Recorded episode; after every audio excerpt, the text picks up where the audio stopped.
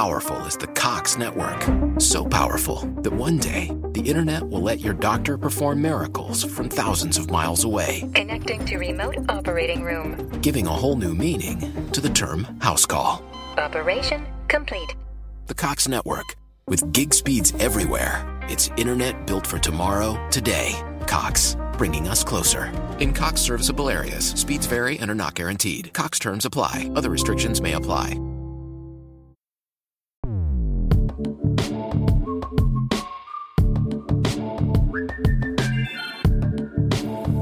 Saludos intrépidos. Este es el episodio 001 de un podcast donde tecnología, aeronáutica y astronáutica se unen para disfrute de su autor, arroba GER7, y espero que para el vuestro también. Si 4 kilobytes llevaron al hombre a la luna, imaginad qué podemos hacer nosotros. Despeguemos. Antes de, bueno, pues de entrar en el sumario, de, listar un poquito los temas de los que quiero hablar hoy, eh, bueno, pues siendo el primer episodio, creo que hace falta una pequeña presentación. Eh, me voy a centrar un poquito en, lo que va a ser Intrépidos, ¿de acuerdo? Uh, para aquellas personas que eh, han estado suscritas o, o, todavía están suscritas a mis antiguos podcasts, a los podcasts que, digamos, de alguna forma Intrépidos sustituye y complementa y etcétera, etcétera, y enriquece, eh, yo grabé un audio que para cuando escuchéis esto ya tiene que haber estado publicado en los feeds originales y ahí, digamos, está un poquito la presentación o la explicación, mejor dicho, de cómo he llegado hasta aquí, hasta grabar este podcast de Intrépidos. No voy a repetirlo, no me no creo que merezca la pena. Si ya estabais suscritos, tenéis ahí el audio. Si no, eh, bueno, pues también lo podemos comentar más adelante. Pero bueno, creo que mmm, más que, digamos, eh, melancolía del pasado, conviene un poquito centrarse en qué es lo que vamos a hacer en el futuro. Ha quedado un poquito explicado desde el principio cuando, cuando se presentó el podcast dentro de la red de Milcar FM, pero puede que eh, algunos lleguéis de forma prácticamente orgánica a este podcast, entonces merece la pena en este episodio 001 dedicar muy pocos minutos, pero para ver de qué va este podcast o, de qué tengo pensado, de qué quiero que vaya este podcast, ¿de acuerdo? Vamos allá. Eh, va a tener tres partes, como decía al inicio, una parte de tecnología, aeronáutica y astronáutica. Vale, ¿Cómo entiendo yo la tecnología? Yo, si, si estáis buscando un podcast para que cuente las últimas novedades, o que se deje una pasta cada mes comprando eh, cacharros para hablar de ellos o para hacer unboxing, no es el podcast. Este no es el podcast.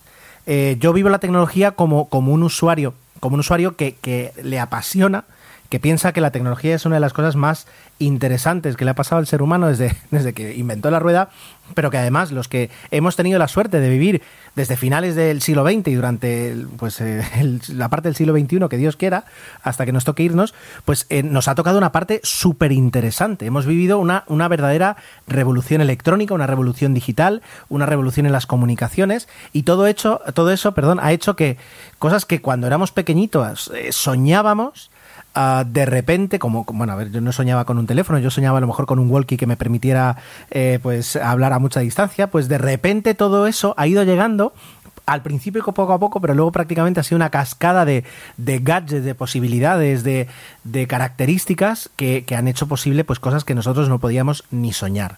Entonces, todo eso a mí me, apasiona. Es decir, ahora mismo tengo delante eh, mi iPad y mi cámara 360. Y no porque la esté usando, no me estoy grabando, la tengo aquí desde hace un par de meses. Pero quiero decir, el simple hecho de poder tener dos artilugios como estos, utilizarlos a diario, ver los resultados, compartirlos con los demás, a mí me parece alucinante.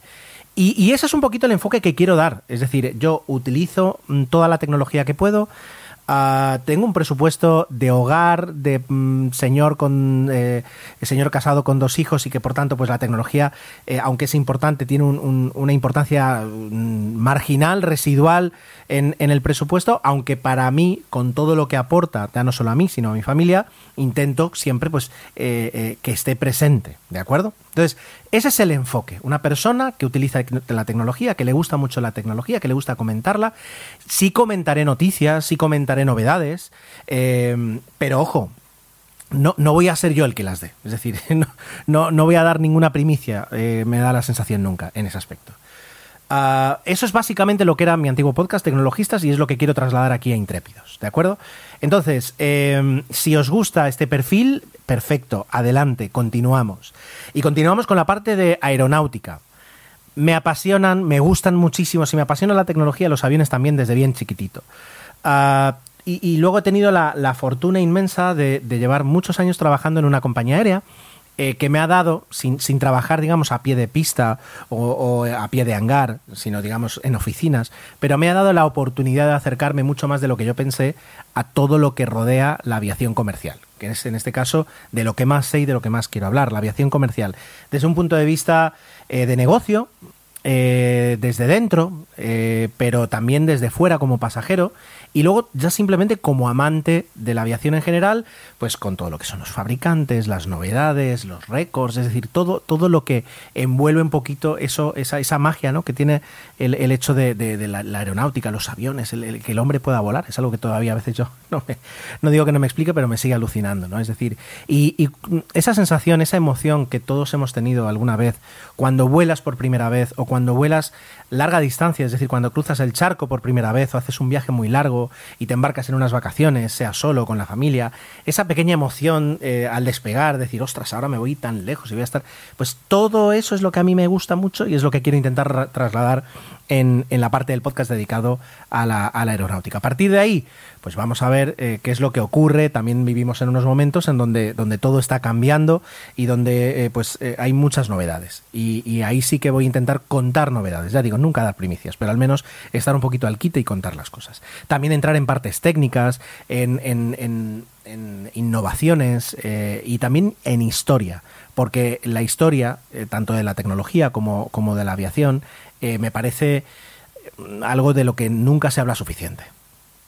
Y por último, la última afición o el último interés, mejor dicho, no, no realizo activamente nada, nada cercano a la astronáutica, pero sí es un interés que desde hace un año, un año y medio, siempre me, también me había gustado, pero nunca había entrado a, conocer, a, consumir contenido y a, y a, pues por tanto, digamos, enriquecerme eh, sobre la parte de la astronáutica eh, están pasando cosas muy, muy alucinantes. Y estamos en un momento en el que si ahora os engancháis y empezáis, digamos, a conocer más de lo que está pasando, en los próximos 10 años vais a alucinar con todo lo que nos va a traer, todo el gran boom que nos va a traer la, la astronáutica. A lo mejor me equivoco eh, o a lo mejor exagero en lo que voy a decir, pero uh, yo creo que no vivíamos un momento tan interesante desde la carrera espacial en los años 60.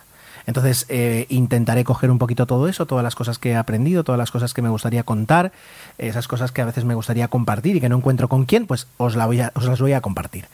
Y, bueno, juntaremos esos tres, esos tres bloques en un podcast eh, que aquí me, voy a pillar los dedos seguro, pero por compromiso además con Emilio, es decir, tiene que estar en torno a los 30, 40 minutos de, de, duración. Yo ya me he ido a los 40 mentalmente con tres bloques de 12 y, luego pues un, una miscelánea, una inicio, un final que complete esos 40. Eh, y a partir de aquí vamos a ver, los podcasts tienen vida propia y, y, aunque uno, esto es como los hijos, aunque uno los intenta criar de una manera, ellos tienen personalidad propia. Pues un podcast al fin y al cabo no deja de ser, eh, no voy a hacer la comparación, pero no deja de ser de alguna forma un hijo tuyo. Dicho esto, sin dar más dilación eh, o sin dar más espera a, a los contenidos, pues vamos allá y comenzamos, como no, con la tecnología.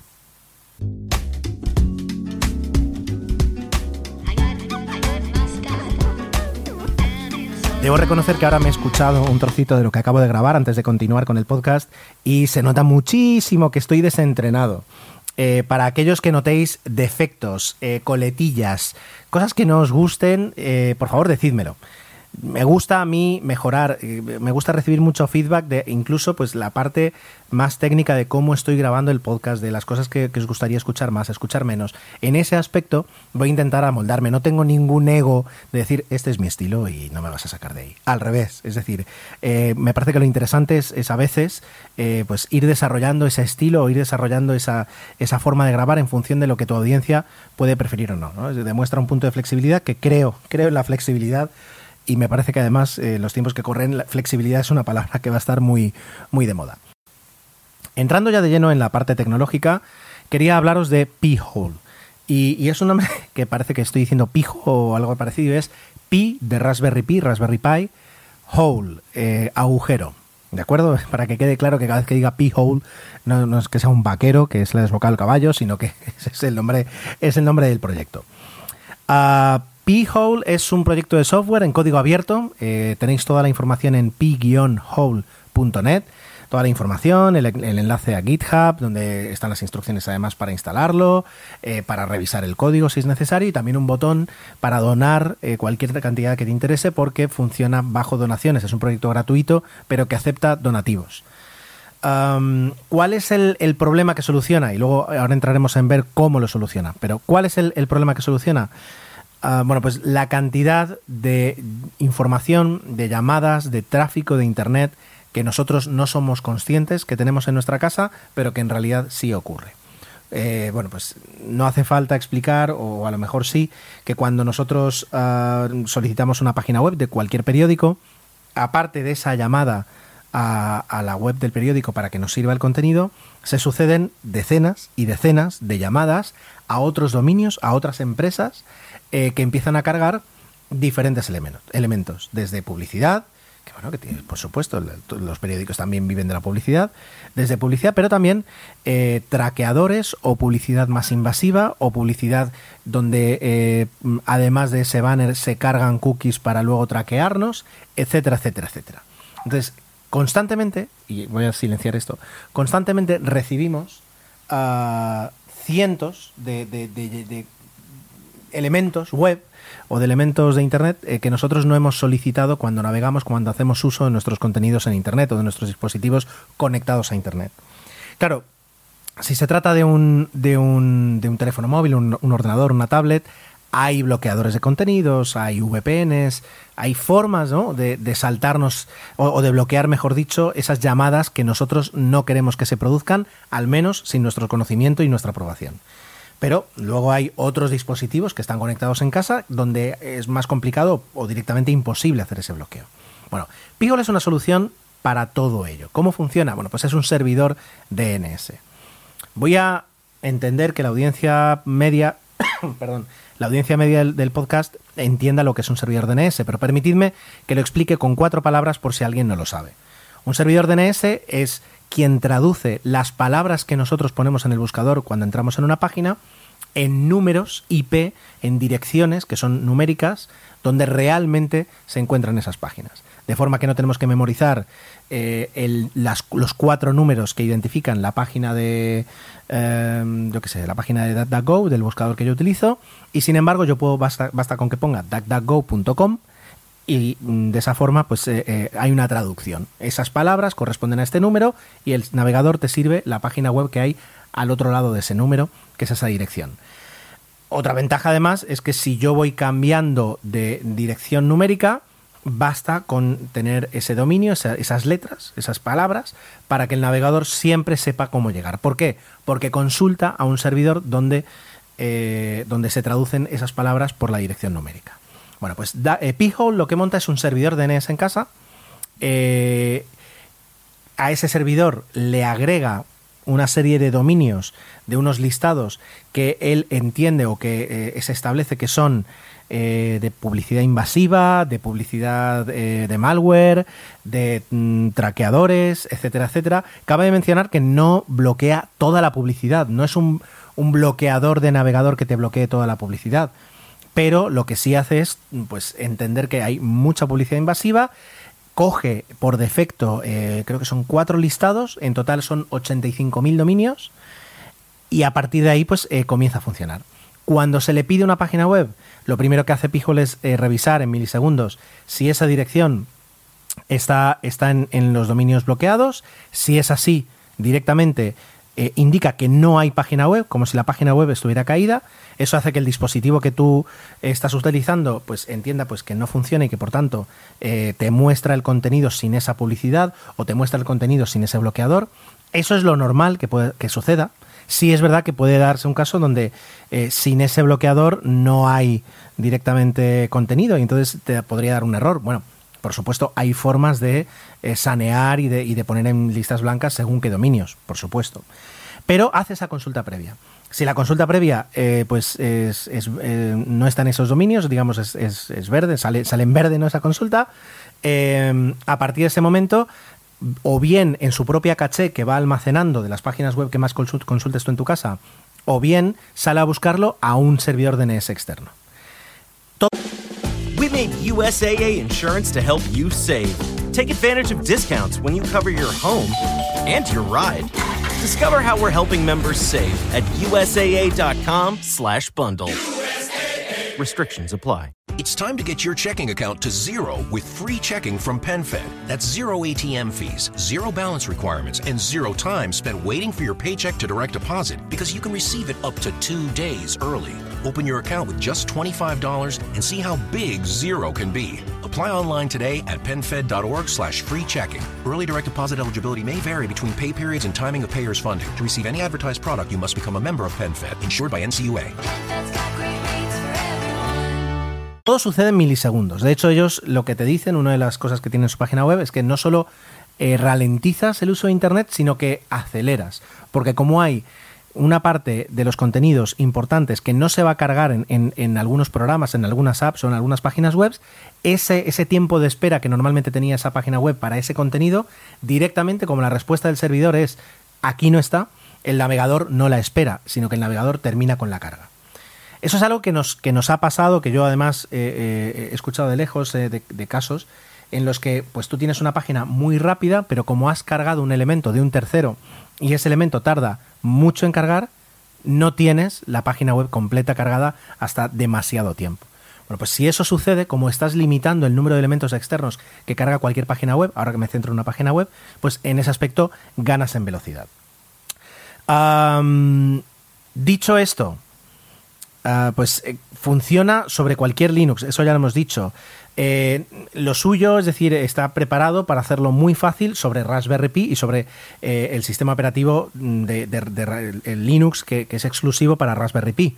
¿Vale? Instalarlo, bueno, instalarlo, debéis, debéis entender, y aquí, pues, si nos conocemos, pues ya os explico, que aunque a mí me gusta muchísimo la tecnología y la informática en particular también, como rama de la tecnología, mis conocimientos de Linux nunca han sido tan altos como yo hubiera querido. Y, aunque en su momento hice pinitos, eh, pues en 2006 llegó mi primer Mac y, esa ilusión por escapar de Windows la tuve, pero no hacia Linux, hacia Ubuntu, que en aquella época ya, ya despuntaba, sino en este caso hacia Mac. Entonces, aunque en terminal intento defenderme, lo cierto es que mm, estoy en la categoría, esa categoría de conocimiento de Linux de hago copy-paste y más o menos entiendo lo que estoy poniendo, pero no llega más allá. Bueno, pues la instalación en realidad, si tienes eh, una Raspberry actualizada con su, con su Linux actualizado, con el sistema operativo ese ese fork de Debian actualizado, es eh, tan solo una, una única sentencia, es decir, pones una frase, las intros salta al instalador y a partir de ahí no tiene ningún misterio. Es decir, a poco que vayas leyendo, que dejes, salvo que necesites las opciones predeterminadas, no tiene eh, ningún, ningún misterio. Ah, luego además te permite eh, actualizar y, de hecho ya en, el mes y medio, dos meses que yo la tengo, ya se ha actualizado un par de veces.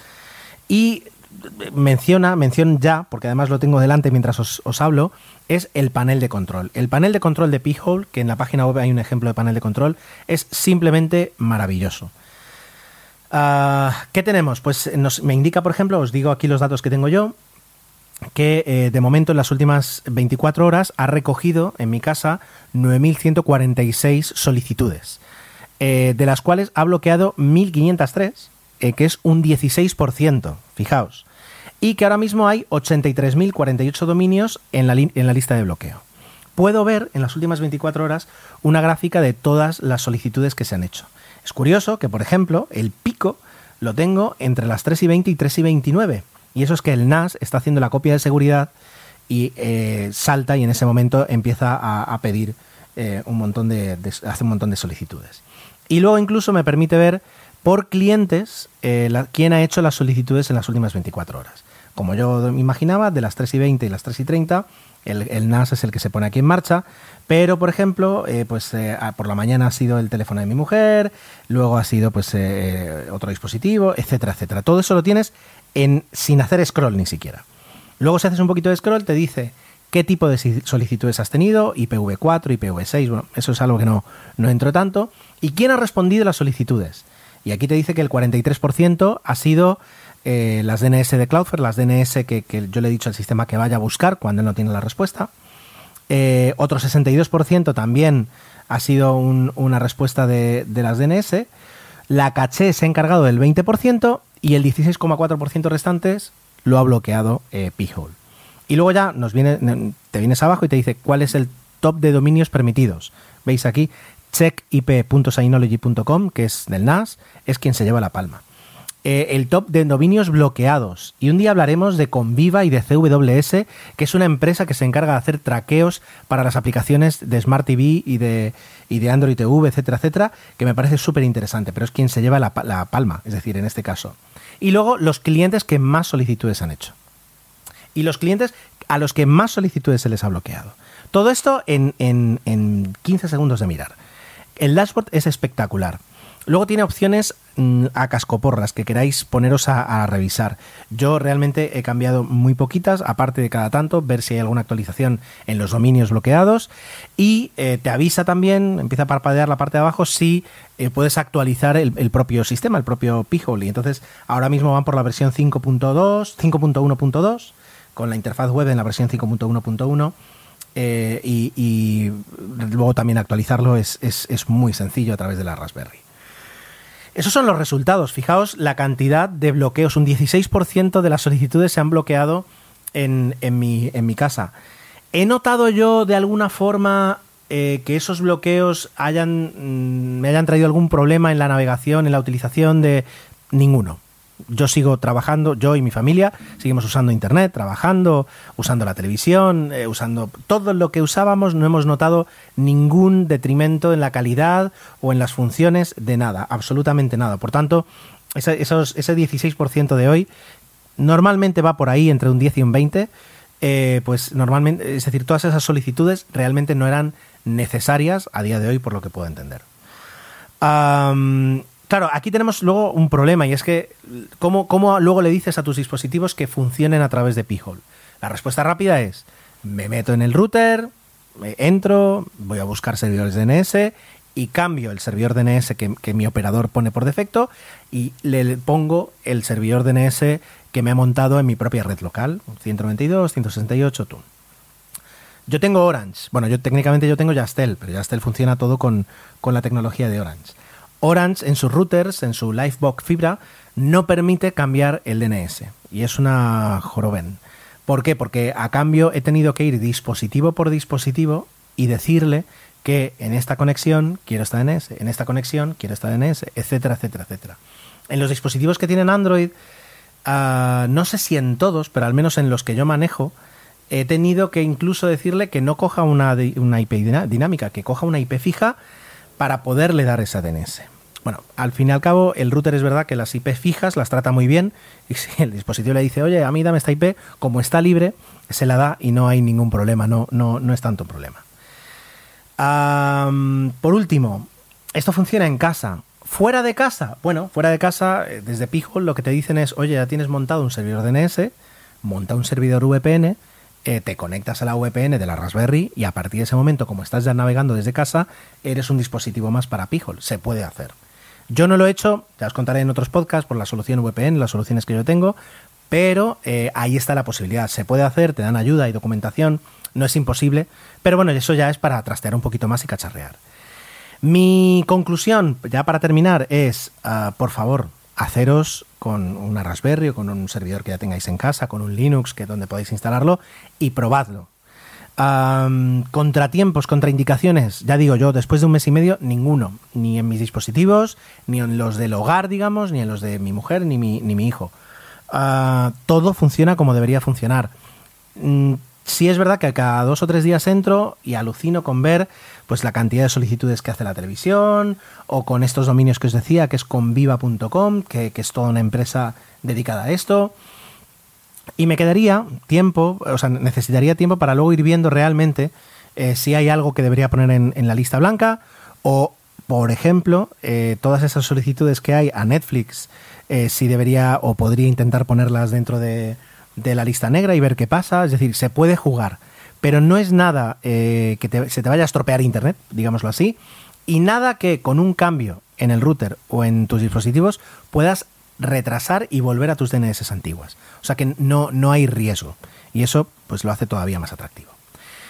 Bueno, si tenéis vosotros una experiencia con, con eh, Raspberry, perdón, con, con P-Hole y queréis comentarla o si os, si os han quedado dudas, Por supuesto, al final del podcast daremos la forma de, la forma de contactar y estoy pendiente y, deseoso de escuchar vuestras, vuestras opiniones.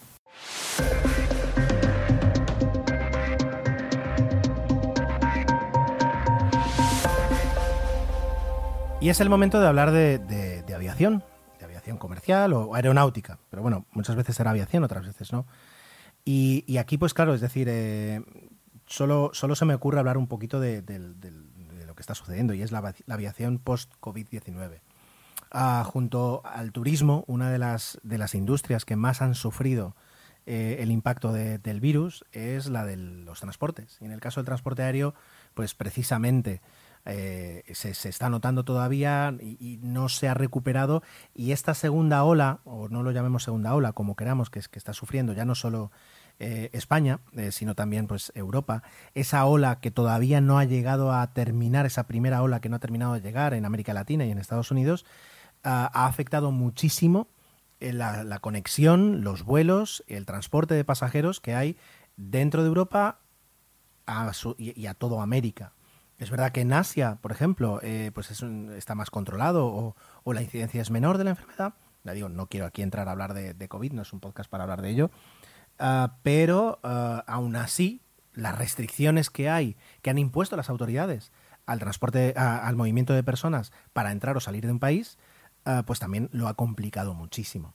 Entonces, eh, voy a hacer aquí, y, y sirva, digamos, también un poquito de presentación, un breve repaso eh, a, a varios, a varias, varios estamentos del transporte aéreo. Vamos a hablar un poquito de aerolíneas, de aeropuertos, de fabricantes y de pasajeros. Empecemos por, las aerolíneas. Quede claro que, eh, bueno, pues yo trabajo en una aerolínea eh, por, yo creo que simplemente, es decir, mantener las cosas en, cubos separados, nunca voy a hacer referencia a ella. Y por supuesto, todas las opiniones, todas las cosas que yo diga son eh, fruto, digamos, de, mi conocimiento de la industria y no se refieren jamás a, a- un caso específico de una empresa donde trabaje o donde no trabaje. Sino que, a no ser que el día que hablemos, pues yo qué sé, del 737 de Boeing, que ahí por supuesto estaré hablando del 737 de Boeing, pero ya me entendéis, ¿verdad? Bueno, las- para las aerolíneas eh, han entrado en un modo, digamos, de, supervivencia, puesto que los, los ingresos han- se han desplomado en muchos casos, ah, y sin embargo los gastos, gastos fijos, gastos variables, bueno, los variables también se pueden reducir hasta cierto caso, pero los gastos fijos no. ¿Cuál es el gasto variable más, más claro que se ha reducido? Pues el del combustible, evidentemente. No vuelas, no gastas combustible. Claro, eh, con diferentes soluciones, el gasto de personal puede también haber disminuido bastante. En, España, con la, como existe la figura de los ERTE, pues eh, se, han, se han congelado, digamos, muchos contratos, volando lo mínimo imprescindible o lo mínimo necesario que esté volando en la aerolínea. Y es verdad que el coste de, el coste de empleados pues no es tanto eh, como, como podría ser. Sin embargo, otros países donde no existe esa figura ya se ha recurrido a despidos, a despidos temporales o despidos, pues, o temporales o no, nunca se sabe, de, miles de empleados y hay compañías que han reducido muchísimo su flota. Eh, su flota, perdón, su, número de, de tripulantes. Y con ello además su flota. Es decir, hay compañías que han decidido eh, retirar eh, definitivamente flota. Eso normalmente no es porque de repente eh, este, esta, esta pandemia les haya obligado, sino que eran planes de jubilación que se han adelantado. Aviones que ya estaban, digamos, eh, se sabía que iban a salir, lo que pasa es que la demanda hacía que no pudieran salir todavía. En el momento en el que no hay demanda, pues se, se jubilan. ¿Qué diferencia hay entre jubilar ahora un avión y mantenerlo y jubilarlo dentro de un año? Pues exacto, mantenerlo. Es decir, cuanto más mantenimiento tengas que hacer, si tú decides que ese avión que vas a guardar tiene que poder volar en días, eh, el gasto en mantenimiento es mucho más alto que si directamente lo puedes almacenar, eh, sabiendo que si necesitaras volar con él necesitarías semanas para ponerlo en marcha.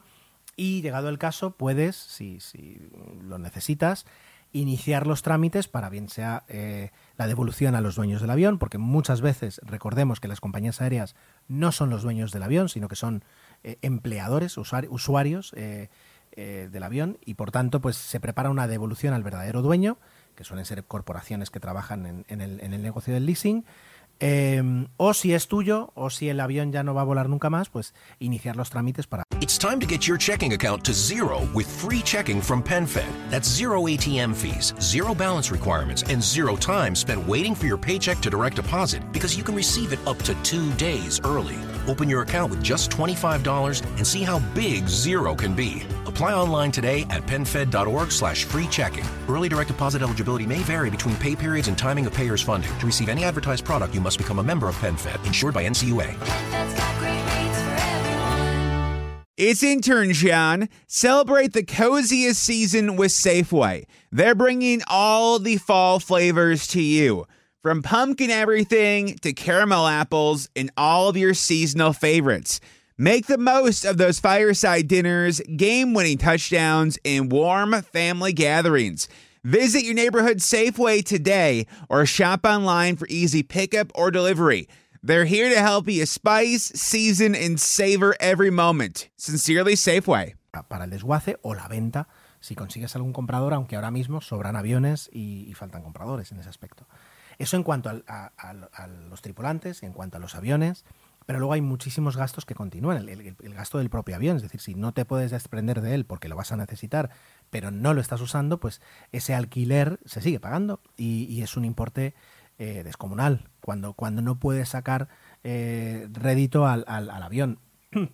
Normalmente, normalmente, la rentabilidad de un avión se mide en las horas que eres capaz de volarlo. Es decir, y esto es, es igual, es decir, si mañana nosotros alquilamos una furgoneta para mm, hacernos repartidores de Amazon, eh, el importe del alquiler va a ser fijo, mientras que las horas que yo pueda sacar, yo o más personas, utilizando ese vehículo, pues eh, son horas donde puedo ingresar más tiempo. Si está 8 horas o 10 horas parado, eh, apagado, pues no genere gasto, o sea, genera gasto y no genera ingreso. To- todo esto es muy básico. Entonces, eh, con, con un número de pasajeros que es muy men- está muy menguado, con un número de rutas que muchas veces está muy limitado, ya digo, las autoridades no permiten el transporte del movimiento de pasajeros, o si lo permiten, lo hacen en unas condiciones eh, o en unas circunstancias que pocos pasajeros pueden cumplir, la reducción de rutas, es decir, todo, digamos, se ha enfriado muchísimo y las aerolíneas ahora mismo están buscando diferentes formas de, de sobrevivir. El recorte de gastos está claro y la búsqueda de, de nuevas formas de ingresos, pues también. Es decir, lo que, lo que pasa es que, es decir, al fin y al cabo, necesitas pasajeros para, para generar incluso diferentes formas de, de- ingreso. Otra forma de ingresar, por ejemplo, es el negocio de la carga. Y no hemos hablado de que, por ejemplo, hay dos sectores de la aviación que durante esta pandemia ah, ni mucho menos han, han disminuido su actividad, sin- sino que incluso la han aumentado. Y es la aviación de carga, que es ese gran desconocido. Sabemos que hay aviones de carga, pero no sabemos todo el negocio que genera la carga en, en el mundo. Y los aviones de carga han estado funcionando y siguen funcionando. Y la aviación privada. Es decir, hay personas que necesitan eh, moverse de un sitio a otro, no cuentan con la red de vuelos comerciales que, contaban antes y pues alquilan un avión privado eh, que, que les permite eh, realizar ese trayecto. Puede parecer algo descabellado, algo de ricos. En realidad, yo me acuerdo de una noticia que me, quedé un poco impactado de que eh, diferentes opositores que tenían que hacer oposiciones en diferentes puntos de España eh, llegaron a contratar un avión privado, un avión turbohélice para, para seis pasajeros, por ejemplo, porque eso les permitía en un día presentarse a dos eh, convocatorias de oposiciones en dos partes diferentes de España, de forma que era imposible si no hubiera sido mediante un avión privado. Y ese avión privado, con unos costes, ya digo, es un vuelo doméstico de un avión que no es excesivamente caro, dividido entre seis, era un gasto asumible dentro de la inversión de tiempo y dinero que hace uno cuando hace una posición. Bueno, pues el tráfico privado eh, eh, no solo no ha disminuido, sino que ha aumentado. Y, son la cara de una cruz que son las aerolíneas generales, las aerolíneas de red, incluso la- las aerolíneas low cost, que sí están sufriendo ese desplome de pasajeros. Am, claro, eh, a lo mejor la- el título de la sección no es el correcto, porque yo est- estaba hablando de la aviación post-COVID, pero esto es la aviación durante la, la COVID-19, la pandemia.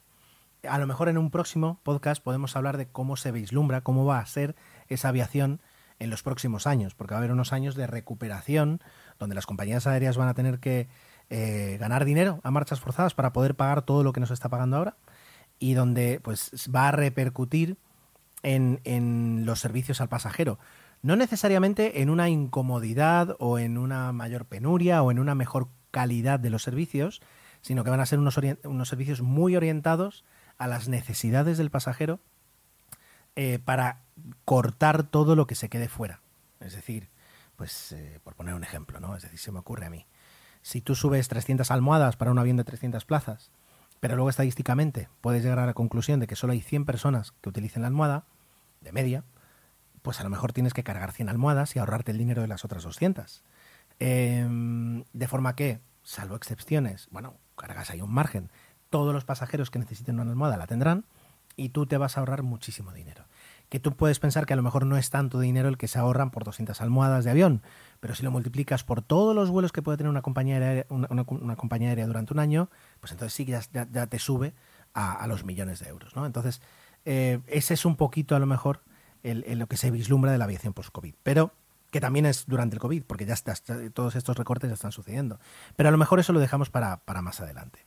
Los aeropuertos también se han tenido que adaptar.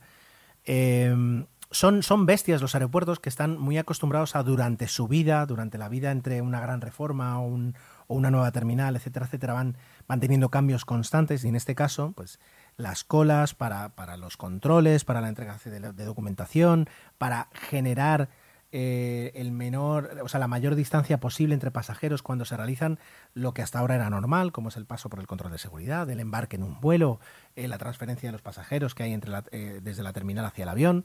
En ese aspecto todavía se está trabajando. Y aquí hay un problema, bueno, un problema, un problema que sufren los, sufrimos los pasajeros cuando volamos, y es que cada maestrillo tiene su librillo, cada aeropuerto puede tener su librillo, y por tanto cuando volemos nos podemos encontrar con soluciones muy dispares para un mismo problema como puede ser por ejemplo el de la distancia social. Y eso es algo que tenemos que aprender cada pasajero, eh, cada pasajero cuando volamos según dependiendo del aeropuerto. Es verdad que hay unas recomendaciones de OACI y de IATA, que son las dos, los dos organismos mundiales que, regulan más eh, la, la aviación, pero no dejan de ser recomendaciones. Por tanto, hay una disparidad. Y si ya cambiamos de país, pues más todavía. Aquí en España, o sea, personalmente, porque vivo en España, estamos muy acostumbrados que eh, las cosas a veces sean muy parecidas y nos olvidamos que AENA, el operador de los aeropuertos que hay en España, de todos los aeropuertos, es la excepción. El tener un único operador para todos los aeropuertos de, de un país es la excepción. Normalmente pues por región o incluso por aeropuerto nos encontramos con operadores diferentes y por tanto la disparidad de normas puede ser muy alta. Pero bueno, los, aeropuertos están, están, readaptando la experiencia de los usuarios eh, y como siempre han tenido la fama de no ser excesivamente amigables hacia el usuario, en este caso si hay que hacer más colas o pasar por más controles, eh, yo creo que mentalmente lo vamos a encasillar como en, bueno, es, es lo que estamos habituados en el aeropuerto. ¿Dónde puede doler más? Puede doler más claramente eh, en, las tiendas del aeropuerto, en los, en los eh, establecimientos comerciales, establecimientos de restauración, que eh, pues sufren unas, unas condiciones, unas restricciones, amén de una disminución drástica del número de pasajeros. Entonces, es, esa sí que puede ser la parte colateral que, más daños, que más daños reciba. En cuanto a fabricantes, bueno, a lo mejor merece en las próximas semanas un podcast aparte, pero es decir, tenemos los dos grandes fabricantes que son Airbus y Boeing, que han sufrido muchísimo, ah, Boeing ya venía de, antes, pero han sufrido muchísimo este parón, porque ahora mismo, es decir, hemos pasado de un, de un momento en el que faltaban aviones y por tanto había listas de esperas de años para conseguir un avión para poder crecer, a sobrar aviones. Es decir, se están jubilando aviones eh, que tenían que jubilarse porque estaban llegando a su, a su como se suele decir, a, su final de vida útil, pero también se están jubilando o, almacenando aviones que tienen muy pocos años, que todavía tienen muchísimo que entregar, que tienen gran valor eh, económico y como, y como activo, y sin embargo los estás parando. Por tanto, si yo el día de mañana o dentro de un año, dentro de dos años, necesito crecer como compañía aérea, me va a bastar ir a buscar a los parques de aviones que todavía no se han puesto en marcha y recuperar aviones que aunque son de segunda mano, para el pasajero muchas veces es transparente, no ve si un avión es más antiguo o más nuevo porque se renuevan y porque se mantienen muy bien mantenidos y por tanto no voy a tocar la puerta al fabricante. Entonces eso se traduce en una cantidad de dinero en, en, pérdidas, porque no vendes aviones, una cantidad de dinero en despidos, porque no vas a necesitar a los trabajadores durante mucho tiempo, y luego algo que no es tan evidente, pero que está, y es en una cantidad de eficiencia que pierdes. Si yo tengo que irme de la empresa donde estoy y pasan tres años hasta que me vuelven a llamar, yo en esos tres años voy a intentar buscar otro trabajo, evidentemente, un trabajo donde me pueda ganar el, pan. Si cuando me llaman yo tengo un trabajo estable, eh, pues la probabilidad de que vuelva a la empresa va a ser reducido porque ya, ya he encontrado otro trabajo. Sin embargo, todo ese conocimiento, esa formación, eh, ese afinamiento que puedes tener eh, como fabricante a la hora de, procesos, de velocidad, de procedimientos, de seguridad, eh, de, de reentrenamiento, de refresco, todo eso lo has perdido. Tienes que volver a trabajarlo. ¿Significa que no pueden salir aviones? No, pero significa que no van a salir a la misma velocidad. O que si intentas sacarlos a la misma velocidad, luego el cliente te va a encontrar un montón de defectos y no va a querer el avión y vas a tener que dedicar tiempo y dinero a arreglarlo. Por tanto, das pasos atrás en esa eficiencia de producción. Todo eso también es, es muchísimo dinero que pierdes. Y por último, ah, los pasajeros. Los- pasajeros somos también los que sufrimos porque cada vez eh, se nos exige más. En este caso ahora cuando tenemos que volar, se nos exigen documentos, eh, tener, tener eh, unos conocimientos, saber que tenemos que ir con mascarilla, entender cómo va a ser el, el- embarque, porque ahora a lo mejor ha cambiado, entender cómo va a ser el desembarque, que desde luego ha cambiado, am, requisitos documentales a la entrada en un país, presentar, no presentar, son cosas que muchas veces las agencias podían ayudar, pero todavía es tan nuevo que todavía no existe una experiencia, no existe un, un experto en, en viajes durante la pandemia. Por tanto, es el pasajero el que tiene que, que enriquecerse, que contactar con la aerolínea, que a su vez tiene sus, formas de contacto ya saturadas porque tienen muchas más consultas de las habituales. Eh, el pasajero en ese, caso también sufre. ¿Cuál es la consecuencia? También que se desin- desincentiva al pasajero a volar. Dice, ahora mismo volar es un jaleo. Y eso hace nada más que agudizar la crisis de la aerolínea. Entonces, por tanto, es, es un pez que se muerde la cola. Ah, ¿Qué es lo que rompe ahí este círculo vicioso? Lo rompe básicamente pues eh, las ganas que todavía tenemos muchos de viajar. Yo debo reconocer que estoy deseando viajar. Ahora mismo no es el momento y de hecho pues un viaje que tenía previsto pues ya se ha cancelado porque la compañía aérea ha cancelado el vuelo, pero eh, tengo muchísimas ganas de volar. No entrar en debates de si es seguro, si es el momento adecuado. Es, es, es decir, es, tú tienes ganas de viajar, tienes ganas de volar. Si la respuesta es que sí, tú eres una de las personas que puede romper ese, ese círculo vicioso, porque va a hacer que digas, bueno, pues ya estoy acostumbrado a pasar dos controles en el aeropuerto, pasaré un tercero. No pasa nada. Y además, ya, es decir, paso controles prácticamente para ir al supermercado, por tanto, eh, pues lo, he incorporado yo un poco más en mi vida. Eso, eso es lo que va a suceder. Por otra parte, cuando ya, Dios quiera, pues la pandemia esté más controlada, ya no voy a decir cuando salga una vacuna, si se espera un repunte, eh, un repunte en, la operación, en la recuperación de las aerolíneas, de las compañías aéreas, eh, y ya no digo una relajación en las medidas sanitarias, porque eso ya no sé cuándo va a suceder, pero simplemente ya cuando sea más eh, atractivo volar según qué destinos, van, van a volver. No va a haber un repunte, es decir, la gente que ahora no está volando no va a decir, bueno, pues el año que viene vuela el doble. No es eso, pero sí que va a haber una recuperación. En ese aspecto, las aerolíneas son expertas en, en- en salir de crisis y en adaptarse. Por tanto, mm, consideramos que, que va, a haber, va, a haber, va a ser más fácil incluso de lo que, de lo que podemos eh, anticipar. Luego, fabricantes, todo eso vendrá detrás. Los pequeños fabricantes a lo mejor no están sufriendo tanto porque, porque realmente la, crisis de demanda es en, los, en los airliners, en los, eh, aviones a reacción grandes de 120, 150 pasajeros. Y las grandes, las empresas grandes, como son en este caso Boeing, um, Airbus, podemos hablar de, bueno, Bombardier ya no tiene, Mitsubishi se ha quedado con... Podemos hablar de Embraer, que sería el tercer fabricante mundial, el brasileño. Los tres, eh, para sus propios países, o en este caso Airbus, Unión Europea, son too big to fail, son demasiado grandes para dejarlos caer. Entonces se les va a dotar de las ayudas necesarias económicas para poder sobrevivir y a partir de ahí ya trazar un plan para, para devolver las ayudas en un largo plazo. Y además, Boeing, en este caso Boeing, la parte de aviones comerciales, no es que sea pequeña, pero Boeing es un gigante eh, que tiene mil contratos con el ejército de Estados Unidos para mil temas diferentes de aviones militares, aviones, eh, perdón, eh, naves espaciales incluso. Por tanto, difumina un poquito más el, daño.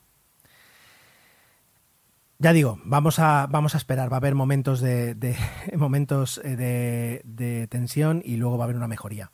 Todo esto espero poder contároslo aunque no voy a estar, digamos, siguiendo la actualidad de forma constante, haremos apuntes cuando sea necesario, y para el próximo podcast os traeré algo de más chicha, más, más acero, más avión, eh, que también tengo muchas ganas de contaros.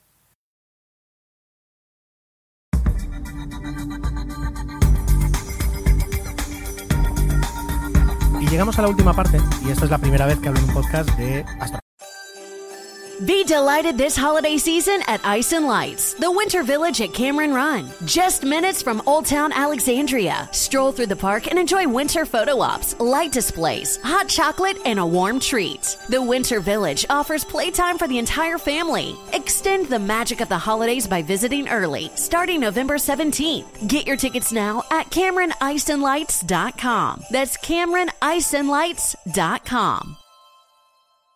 aeronáutica, por tanto va a ser interesante. He pensado, eh, a lo mejor yo me equivoco, pero creo que entre tecnología, aviación y astronáutica, desde luego a lo mejor hay un, un 80% de personas que estén más, más eh, acostumbradas a escuchar sobre tecnología, un 15% de, de aeronáutica y un, solo un 5% de, de astronáutica. Corregidme, por favor, si me equivoco y decidme si, si realmente debería ir ya directamente a algunos temas, a saco, etcétera, etcétera. Pero eh, para hacerlo mm, relativamente corto, he decidido haceros un resumen muy resumido de eh, qué es lo que se cuece en el espacio, qué es lo que tenemos. Antes os dije eh, que la época actual casi casi hay que, hay que irse hacia hasta, hasta los años 60 y el programa Apolo y el, programa espacial ruso para en, encontrar tal cantidad de iniciativas, novedades, uh, mejoras y uh, expectativas de lo que nos va a traer la astronáutica en los próximos, ya no 10 años, incluso menos de 5, en los próximos 2, 3 años. Va a ser alucinante. Entonces, vamos a, vamos a recapitular. Vamos a recapitular. Uh, eh, empecemos con un proyecto que además se une muchísimo y que podemos hablar tanto en la parte de tecnología como en la de astronáutica, que es Starlink. Eh, Starlink, eh, que aparte de parecer un apellido, ahora que lo digo así, Starlink, eh, es un proyecto de SpaceX. SpaceX es la compañía de, eh, espacial eh, de Elon Musk, digamos, que, o que al menos él es el CEO. Habrá un especial de, SpaceX que me va a ayudar mi amigo Santi, arroba navegant30, eh, porque realmente, vamos, mmm, es, merece la pena dedicarle mínimo 20 minutos, uh, 20 minutos para contar todo lo que ha hecho esta compañía en 20 años, porque es alucinante aparte de ser la punta de lanza de las compañías privadas de la, de la aer aeroespaciales del mundo. Es, es, impresionante. También es verdad que todo lo que ha conseguido fue gracias a un par de empujones eh, que le dio la NASA justo al inicio, que le permitió ese, ese, ese, ese inicio, ¿no? ese, el, empezar a, el empezar a crecer. Y además a la NASA le, le, le, bueno, le, compensaba muchísimo tener una iniciativa privada que le ayudara con las cosas que ella no podía hacer. De todo eso hablaremos, hablaremos de SpaceX y de SpaceX y la NASA con la ayuda de, con la ayuda de Santi. Pero vamos a Starlink. Starlink es un proyecto de SpaceX para crear una constelación de satélites de Internet. Esto además lo estoy leyendo palabra por palabra de la Wikipedia, porque además es, es, es eh, una descripción fantástica. Con el objetivo de brindar un servicio de Internet de banda ancha, baja latencia y cobertura mundial a bajo costo. Es decir, es, Starlink es un proyecto para lanzar 7.518 satélites, no, perdón, 11.943 satélites. 11.000 satélites. ¿Esto cómo se come? Bueno, se come con que en cada lanzamiento, eh, llevamos ya 11, en cada lanzamiento se están lanzando 60 satélites. Son satélites que pesan entre 220 y 250 kilos. ¿Vale? Va por ahí. Son satélites muy ligeros. Eh, que tienen una función además muy básica, es decir, que es la, que se le ha dado de, como repetidor de Internet, eh, y son relativamente sencillos. Ya digo, se envían 60 por cada lanzamiento eh, de, SpaceX. ¿Qué es lo que busca? Bueno, pues satélites de comunicaciones ha habido siempre, desde el inicio prácticamente. El, primer satélite, el segundo satélite que, se lanzó ya, era un satélite de comunicaciones. Pero a día de hoy los satélites a los que estamos nosotros acostumbrados, eh, los que podemos tener en, la cabeza, ya sea eh, el, el, Ispasat o uno que ahora no tengo, se me ha escapado de la cabeza, pero es con el que hemos sintonizado la televisión, el Canal Plus Digital, etcétera, etcétera, en, España durante tantos años, que ahora de verdad se me ha ido de la cabeza, son satélites que son geoestacionarios. Es decir, están lejísimos en órbita. Un día hablaremos de, qué diferencia hay en baja órbita, eh, órbita de transición, órbita geoestacionaria, pero están lejísimos porque eh, necesitan estar tan lejos para colocarse en una posición fija. Cuando tú eh, colocas la antena parabólica en casa, eh, no la mueves constantemente. Había aquellas que iban con motor, pero eran en realidad para sintonizar diferentes satélites. Pero si tú contratas un servicio y quieres tener televisión vía satélite, apuntas hacia un sitio y la dejas tranquila. ¿Eso qué significa? Que en el espacio hay un satélite que está orientado exactamente hacia donde apunta tu antena y que ese satélite no se mueve. Para que no se mueva ese satélite, tiene que estar en una posición tan lejana que necesite 24 horas para dar una vuelta a la Tierra. ¿Por qué? Pues porque la Tierra también necesita el mismo tiempo y por tanto se mueve al compás de la Tierra. ¿Cuál es el problema? Bueno, eh, la latencia. Y es que al estar tan lejos no vas a conseguir un, un, tiempo de latencia de 15 milisegundos, 20 milisegundos, 50 milisegundos. No, te vas a ir a los, a los cientos y como además esté saturado te vas a ir a los miles, porque esa es otra. Colocar un satélite en, órbita geoestacionaria es carísimo, no todos los cohetes además pueden conseguirlo. Y si lo pueden hacer, además hay unas limitaciones de peso porque tienes que gastar mucho combustible en llevártelo tan lejos. Y por tanto, son muy caros. Es decir, no hay muchos, muchos satélites. Hay muchos, pero quiero decir, pero para, para nuestras necesidades eh, harían falta muchísimos más. ¿Qué es lo que ha hecho SpaceX? Bueno, pues dice, pues ¿para qué me voy a ir tan lejos? Lo que voy a hacer va a ser montar satélites que estén a baja órbita, que me sea más sencillo eh, lanzarlos y que además eh, el tiempo de latencia pueda ser muy bajo. Y eh, bueno, pues además son satélites última generación y las velocidades van a ser, unas velocidades comparables a las que puede tener cualquier hogar con fibra. Estamos hablando de, si no cientos de megas, pues bueno, ha habido ya algunos, algunos eh, datos que se han filtrado y, estamos hablando de 70, 80, 60 megas, algo que para alguien que no tiene acceso a Internet hoy, pues es, una diferencia brutal. Claro, el satélite está tan pegadito a la Tierra que, que, da una vuelta cada 90 minutos. Por tanto, o tienes una antena que esté constant constantemente moviéndose y a veces a lo mejor incluso pierda porque no tenga ningún satélite encima, o colocas 11.000 satélites alrededor de la Tierra y por tanto tu antena no se mueve, pero siempre va a haber un satélite que si pierde la cobertura con uno y le llega la cobertura con otro. Como si fuera telefonía, solo que aquí lo que se mueven son las antenas. Ya, ya, me he ido con minutos hablando solo de lo que es Starlink. Starship. Starship es un proyecto de, SpaceX que es eh, realmente la, la, nave espacial que dibujábamos nosotros de pequeños. Pues ahí está. Y es una nave espacial que se diseña pensando en llegar a la Luna y a Marte. Es decir, ya es una nave espacial, un vehículo espacial multiusos capaz de eh, poder ir y volver y traer personas y mercancías a Marte. Ese es, el, ese es el tamaño. Esto está sucediendo.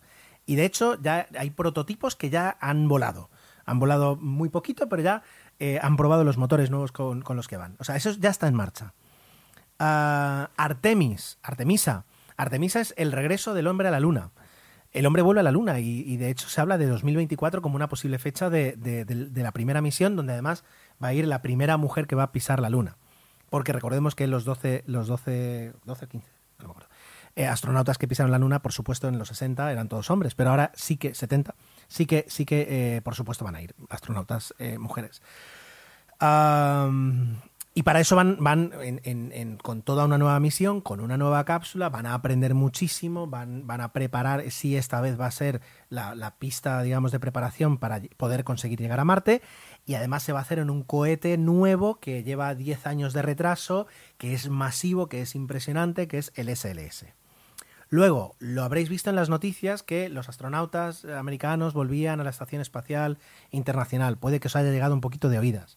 ¿Cuál era la novedad? Bueno, pues que desde que se jubiló el transbordador espacial, hace nueve años, todos los astronautas americanos, estadounidenses, que habían viajado a la Estación Espacial Internacional, habían ido hasta Rusia y desde ahí se habían subido en una cápsula Soyuz, una cápsula que tiene ya décadas, pero que, que, que es terriblemente eficiente, para poder llegar. No había forma de que un astronauta estadounidense se subiera a una nave y llegara a la estación espacial. La NASA licitó a dos empresas, SpaceX, otra vez, y Boeing, para crear dos cápsulas, dos sistemas de transporte que, llevaran a los astronautas allí. Boeing ha tenido problemas, hablaremos de ellos. Eh, SpaceX con su Crew Dragon, que es como se llama la cápsula, los tuvo, pero dentro de lo normal, y ya ha habido una misión de demostración eh, con, con astronautas a bordo.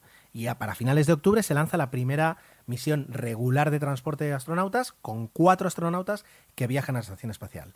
La Crew Dragon, esa cápsula que ha diseñado SpaceX, es alucinante y el diseño es impresionante y hablaremos de ella, por supuesto. Gateway. ¿Qué es Gateway? Gateway es una estación espacial en la Luna. Es verdad que se esperaba que los primeros astronautas de las misiones Artemisa utilizaran Gateway. En las primeras misiones no estará, pero la NASA va a ensayar cómo es tener una base donde viven astronautas, pero no alrededor de la Tierra, que es, permitidme, sencillo mover eh, personas y mover mercancías, sino en la Luna. Y va a ser una base muy pequeñita, una estación espacial muy pequeñita donde los astronautas podrán llegar, hacer sus experimentos y si necesitan, abro comillas, bajar a la Luna, utilizar uno de los vehículos que habrá pegados a la estación y bajar y subir a la Luna y luego volverse a casa. Impresionante. Rocket Lab. Rocket Lab es, es la Raspberry de, de- la astronáutica, es decir, una empresa eh, totalmente privada que decide dedicarse en los satélites ligeros, que es donde hay muchísimo negocio, satélites hasta, satélites hasta los 250 kilos, eh, y decide crear un cohete pequeño, súper eficiente, de fibra de carbono, con motores impresos en 3D, de todo ello hablaremos. Pero ayer mismo eh, lanzaron un, cohete y bueno, fue bien. Habían tenido justamente un, un fallo en el anterior, pero ahora ya eh, lo han conseguido resolver y ya hay otro, otro satélite que ha puesto en marcha Rocket Lab, que lo ha lanzado Rocket Lab. El Vulcan, un cohete nuevo que eh, está destinado a todos los transportes militares de satélites espía y de satélites especiales y de sondas que van a Marte y al Sol y que está desarrollando una empresa que es la unión entre Boeing y Lockheed Martin. Eh, luego, el New Glenn, un cohete espectacularmente masivo que está preparando Blue Origin. ¿Os suena Blue Origin? Bueno, el CEO, el dueño, el que pone la pasta de Blue Origin, es un tal Jeff Bezos, que ahí ya sí que sonará. Es un cohete masivo, enorme, que también va a ser capaz de colocar mm, decenas y decenas de toneladas a órbita baja, o si hace falta llegar a la Luna, se va a poder hacer con ese cohete. Virgin Galactic.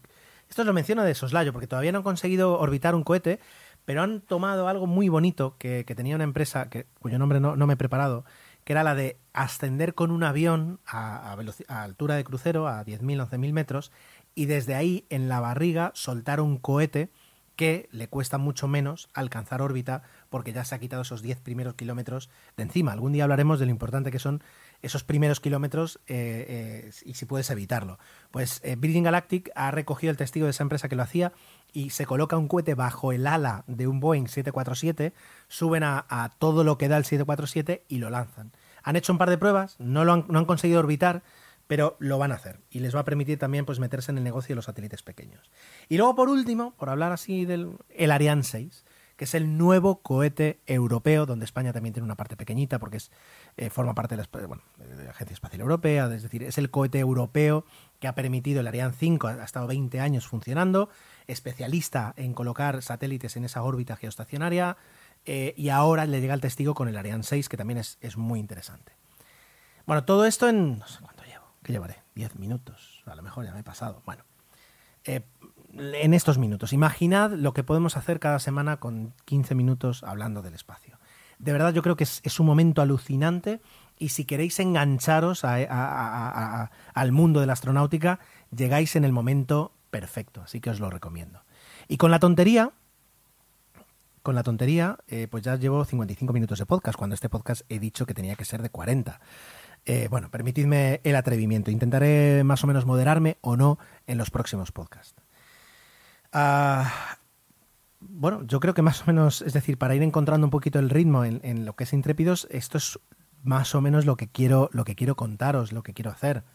¿Vale? Eh, espero que os haya gustado. Así que muchas gracias por el tiempo que habéis dedicado a escuchar este episodio.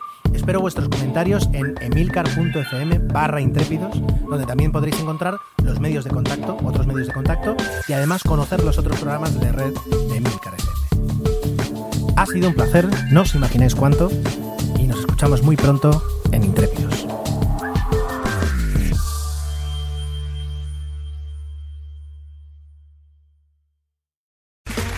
Okay, round two. Name something that's not boring. A laundry? Ooh, a book club. Computer solitaire, huh? Ah, oh, sorry, we were looking for Chumba Casino. That's right. ChumbaCasino.com has over 100 casino style games. Join today and play for free for your chance to redeem some serious prizes. ChumbaCasino.com. No purchase necessary. Full prohibited by law. 18 plus terms and conditions apply. See website for details.